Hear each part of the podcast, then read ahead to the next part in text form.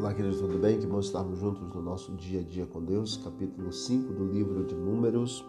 O leproso e o imundo lançados fora do arraial.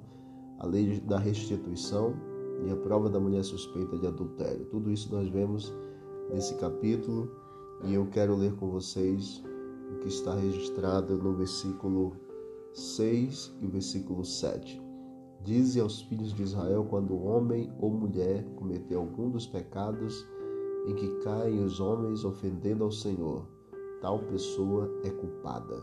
Confessará o pecado que cometer, pela culpa fará plena restituição, e lhe acrescentará a sua quinta parte e dará tudo aquele contra quem se fez culpado. Interessante que aqui nós vemos é, as palavras hebraicas nesse contexto se refere a indivíduos específicos, homens e mulheres. De um termo genérico que significa humanidade, passa agora para a especificidade de homens e mulheres que cometiam erros contra outros homens. Só que esses erros, segundo a Bíblia, eram erros ou pecados contra o próximo que eram considerados pecados contra o próprio Deus. O portanto, exigia o oferecimento de sacrifícios, bem como também a restituição à pessoa prejudicada. Não era suficiente apenas pedir perdão a Deus, era necessário também haver a restituição à pessoa que fora prejudicada. Embora seja possível pecar contra Deus sem prejudicar o próximo, é impossível pecar contra um ser humano sem cometer ao mesmo tempo um pecado contra o próprio Deus.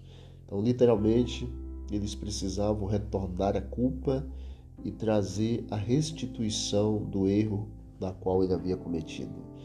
Que todos nós possamos, diante de Deus, ter a nossa vida abençoada, santificada e que não pequemos contra o próximo, porque pecado contra o próximo é uma ofensa e um pecado contra o próprio Deus.